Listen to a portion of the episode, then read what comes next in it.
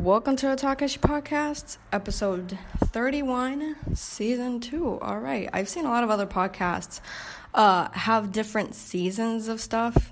Well, stuff being their podcast. And uh, I've decided that this is pretty much season 2 because there's like a lot of changes and stuff. It's like a second, not wave, but it's like a second it, it's a different vibe now. No, it's not a different. I'll get into it, but there is going to be kind of a shift, and it, it just everything is different now with this podcast. Not everything, but um, if you're watching, of course, uh, you'll see that the setting is different, and I'm also not using a mic. That's not gonna be. that's not gonna be something constant throughout this podcast. But I forgot my mic. I forgot to bring my mic, and I literally can't I don't have a car right now in these moments, so I can't just like go to my house and go get it. But if you notice, um, the setting is different because this is literally the apartment that I've been teasing for months now. I've been telling everyone like i am I'm gonna move. I, it's just the move is so long. Well, the move is finally here. I haven't officially moved in yet, but the set is pretty uh, done. So yeah, this is my new apartment this is at least gonna be the new setting for the pod. Uh, I'm gonna, you know, I'm gonna keep on feeling the vibe. This is the vibe, Maybe up more up close or whatever. Every, like, tell me if y'all like it. But yeah, hi. Now officially hi. I hope everyone is doing all right. Uh, this is a mess of a beginning of a new era in Takeshi, but uh yeah hope everyone is doing all right um what is there that is new other than me moving um in the world the vaccine has already been out for a while i think since the beginning of the year right um speaking of what i would speak about on this podcast uh things are gonna be a little different in the sense that i feel like almost every podcast episode that i had i would always say like oh um this is the direction that I'm going in the podcast. I don't know what direction I'm going with. With I finally have a direction. All right. I finally have kind of like a sense of like where I want things to go, what I want to do with it and stuff like that. I the thing is that like at the beginning, I really wanted to be the kind of podcast that first of all criticize content. And that is something that I want to keep doing. I love kind of like critiquing more than anything commentating. I don't know if that's exactly it, but I want to do that. I want this podcast to be that. I did, however, you know, at the time I would listen to a lot of podcasts, I still do, that would talk about like current events and kind of just like talk about it or whatever. And for a while, that was what this podcast was. It was kind of like a random chat with me, just chatting, chatting IRL. I know that's a Twitch category, but still, yeah, that's kind of what I thought this podcast was gonna be. But I've decided to kind of go on a more there's something outside kind of go on a more topical kind of like every podcast should be something different or something with an objective type of thing so four months now i have literally been planning content i've been planning guests i've been planning so many types of things like to shake this podcast up. I have something really big coming soon. Like really big. I don't know how I'm going to pull it off. But with y'all's help, I hope you know that it I I do. Um I'm really nervous about it actually. I can't wait to talk about it too. I'm to talk about it probably at the beginning of next week or no, like next month I will talk about it. But anyway, um yeah, I just wanted to say that because I'm really excited for what's to come. I'm really excited to show y'all what I have planned because yeah, I haven't been here for a while, but I'm excited to really make this podcast pop. Popcast, if you will. That, that that's a good name for a podcast. Probably it's probably been taken anyway. Um, life update because I actually kind of wanted to. This is this. I really wanted this one to be a little more of a freestyle because, well, uh, the day this is dropping, my birthday weekend's beginning, and I'm also officially moving into this apartment. Uh, so I'm like really excited. You know, it's a big weekend, and I really wanted to share it with y'all. I wanted to make an episode for y'all about it and stuff. Um, this month has been crazy though. Like I wanted to give a life update as well. Um this month has been crazy. Um and also like oh before I talk about my month, I wanted to bring up the fact that uh on the Insta well on both Instagram and Twitter, if y'all haven't followed the, the podcast there, I do plan to just like every week I have made something for the podcast uh social medias. So, you know, follow me on there, follow the podcast on there on Instagram and Twitter. Uh, it's a side note. It's so funny that like I made an infographic type of thing talking about the the Paul brothers when it was announced that Logan was moving here, and that popped off. Well, it, it got a lot of likes. Like it's probably the most popular post that I've ever made on there. Uh, damn. Just wanted to bring that up because that was interesting, and I really wanted it to bring more like listeners of the podcast, but I don't think that's. yeah, I don't think that's what it did. But anyway, so, um, I made kind of like a. The thing is, I like challenges. I like like those monthly challenges. And speaking of challenges, like I did a workout challenge for like a month. I don't know if y'all follow Blogilates, but I love her and she like every single month has like a monthly challenge of like just do this, you know, work out every day and I worked out every day on February. I will talk about like my fitness and kind of like health journey on the channel. It's not going to be part of the podcast, but I'm going to make a video about it. Um so like I don't know, I really like the the idea of making challenges and like mixing it with graphic design a bit. Um so I did one on the social medias for Takeshi on Twitter, it's in form of a thread that you can just answer. Like it's a, it's 31 questions for this month of March. Uh, on Instagram, it was kind of the same thing. Like I made pictures with the questions and stuff, and it's been a really interesting.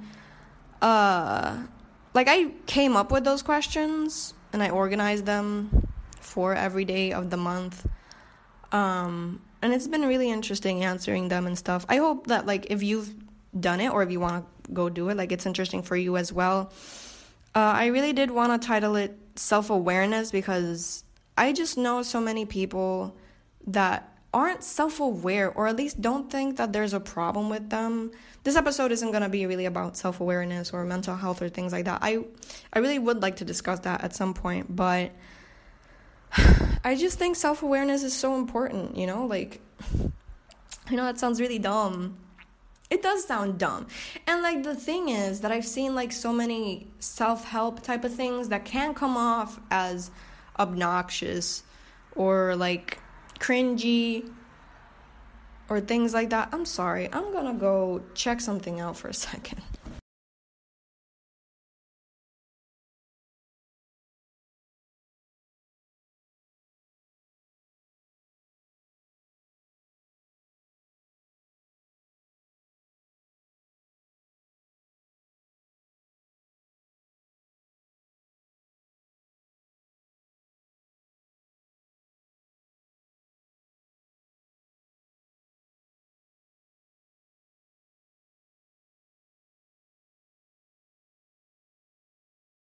Wow, it was just someone like. It sounded like a TV, but it. I think it's just someone uh, cutting the grass. Anyway. Um, yeah, those kinds of things come off as obnoxious sometimes. You know, like um, self help and uh, even dieting and exercise. I really want to get into why it's so cringe and why that's like a big reason as to why a lot of people don't, you know. they don't do it or they don't like the culture of it. Um, I even have to say, like, I'm surprised that I have I talked about this. I've talked about toxic positivity, but I've never really talked about like self help and that kind of world, even though it interests me. And I, I, I'm really interested in like that toxic positivity slash self help slash like hustle culture kind of thing.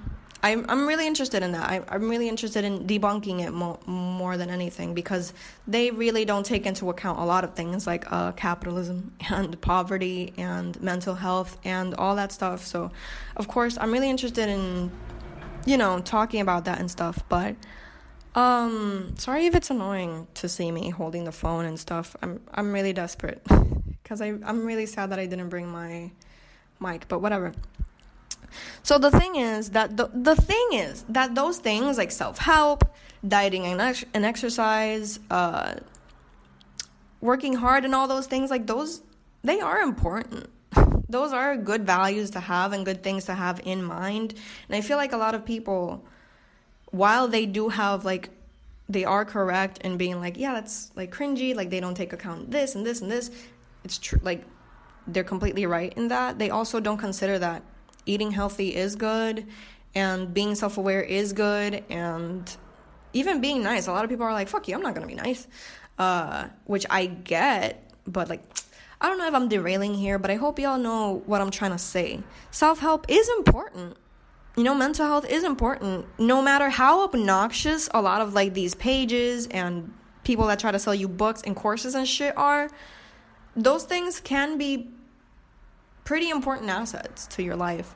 Uh, so I really hope that my self help, no, that wasn't self help, it was um, that my awareness, you know, like uh, awareness challenge thing didn't come off as obnoxious. I really hope it didn't. Uh, I don't think it did, but still, if you took it like that, like that's obviously not what I wanted to do. Not that it's offensive and I'm making like an apology for it, but I'm not David Dobrik right now. Jesus Christ. If anyone is following that, bro, let me know because I have been obsessed with frenemies and that whole situation, which I don't like. I see frenemies as entertainment. I see the situation obviously very different because it's very it's very serious things that are coming out, right? But it's been my obsession for like months now. So if any of you guys are also into that, let me know. Anyway, yeah, so I was gonna say that this month has been really tough, and I kind of wanted to talk about it for a bit, uh, just kind of like get, not get it off my chest because it's not like a secret or anything, but it's been pretty tough. The thing is that March, okay, March, of course, is my birthday month. so I really look forward to it every year. Last year, everyone was shitting on March. because of the fucking pandemic. I even saw people be like, "Oh, March is always giving me bad vibes. Like it's this person." and I'm like, "Oh my god, what?" Uh, maybe they don't like Aries season because I don't like Pisces season. So I get it if you don't like Aries season. It's chaotic as fuck, but it's my it's like literally March Aries season. Like the last few weeks of March are like chef's kiss for me always. Of course, like it's around the time of my birthday, March 28th, If y'all didn't know, um, but yeah, I always look forward to it. Mm, look at this lipstick. I don't know what's up with it. It's making my lips stick to each other. Anyway, can you tell that I drank a lot of coffee? Yeah, I'm very energetic right now. I'm sorry. Anyway, going back to um what I was talking about. So this month was really tough because and this this is gonna sound so I don't know how it's gonna sound, but I'm gonna say it anyway. So my cat, like you guys know, I have two cats. The one that are that were always around in the background of my videos and stuff. Um, I have Peachy, who's the bigger one, who's like the completely orange tabby cat, and the smaller one, who's John John, who's like white and ha- also has orange. But um, yeah, so like John John, literally the first day of March, uh, we took him to get neutered or spayed. I don't know which one is for male and female cats, but yeah, like, you know, castration. Um, and I don't know, I was just so nervous for him because he's such a nervous cat, and it was like the worst. like getting in there and waiting for him and shit. It was tense. But then the I bring it up because yeah, it was like the first first day of March and it literally gave me a taste of what the rest of March was to be because exactly a week later, well, during that week, uh, my other cat, Peachy, he was really sick. Like on Saturday of that week, he got really sick. And I was already having panic attacks. Not even about that. That added to my panic attacks and stuff, right? Um, and we, like a week after we took John John, you know, on Monday after that Saturday, we took him to the vet. And it turns out that he had, he ate a needle and we were just so fucking nervous for him. Like, mom and I were having breakdowns, honestly. Like, it was really tough. First of all, like, the thing is that they told us that's common. They were like, this is not our first needle a cat eating a needle rodeo. And we, mom and I were just like, what? they do that a lot, apparently. They eat needles and shit that's bad for them. Freaking cats. They're bionic, by the way. Like, swallowed a needle probably for like a month. Mom and I calculated it was probably like for a long while that he had that in there, but then it moved to a part of his stomach that was probably going to be harmful for him. So thank God we took him, right? Because he was vomiting and shit, right? Um the thing is though that we left him there for 2 days at the pet hospital. It really sucked because we can just imagine we're mom and I are so sensitive to this stuff like we just don't understand how there's so many people that don't care about their animals and can just like leave them places and can just like move on with their lives and okay we're leaving our pet we'll get him whenever. Mom and i are not like that. So like we we we pamper these animals so much that imagining leaving him at the pet hospital and him being there so nervous with all the other animals like killed us. For two days it killed us. Because like for one day we had to wait till his like sugar levels, blood sugar levels and stuff like would go low.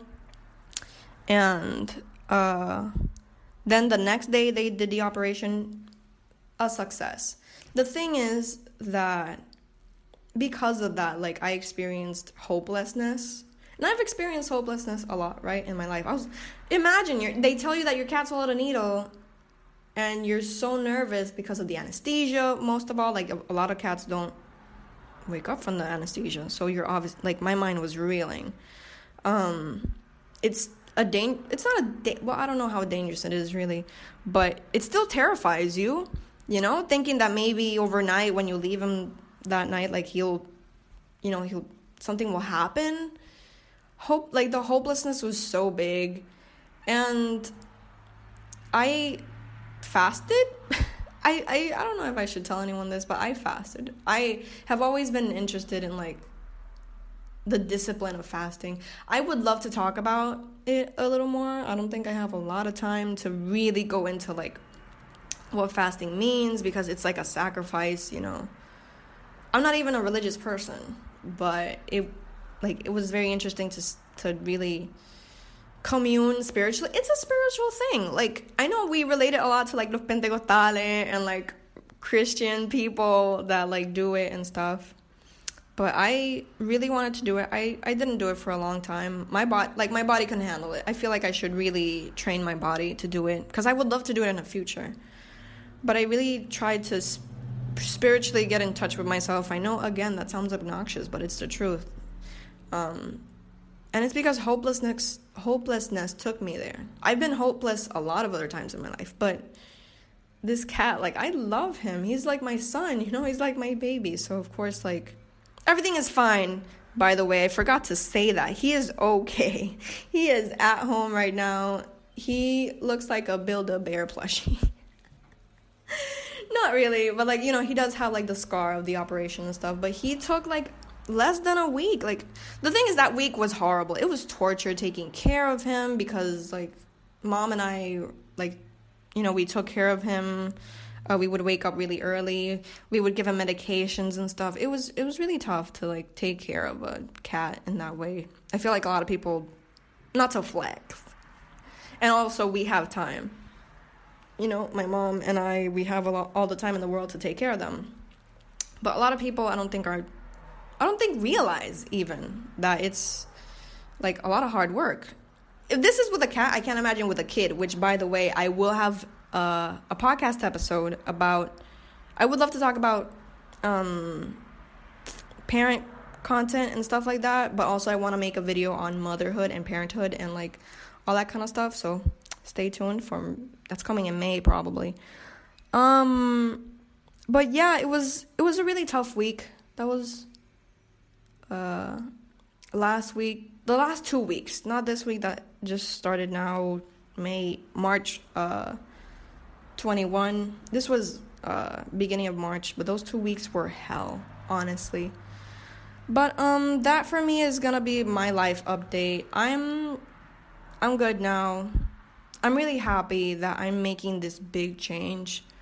Uh, in my life. I'm very excited for what's to come. That's been pretty much my headspace doing the 31 day self awareness challenge. For me, person, I know I'm the one that made it, but to actually do it and go through all the questions and answer them has been really nice and something to kind of keep me grounded, but at the same time very hopeful for the future. I want to cry and everything because like it's been tough. So finally to see like a little light at the end of the tunnel feels really nice. And I wish it for everyone. I, I hope everyone re- really reaches this point. I know I'm like kind of at a point of anticipation because I haven't really moved in yet. I haven't really done a lot of things, but there are just so many things that are coming together that are really nice, and I'm I'm really excited for them. Uh, I'm really excited for this podcast as well. I'm I know this was kind of like a random freestyly type of of episode. The next ones are really going to be structured. For the first time ever, this podcast is going to be really structured. Uh, and I'm excited for that. So, yeah, I'm going to leave y'all with that.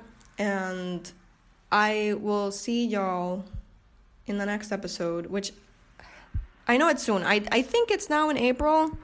I'm not so sure, but you guys will see me then. And I you can keep up with me on all the social medias for the podcast. So, um, yeah, I'll see y'all then. Thank you for watching. And yeah, bye.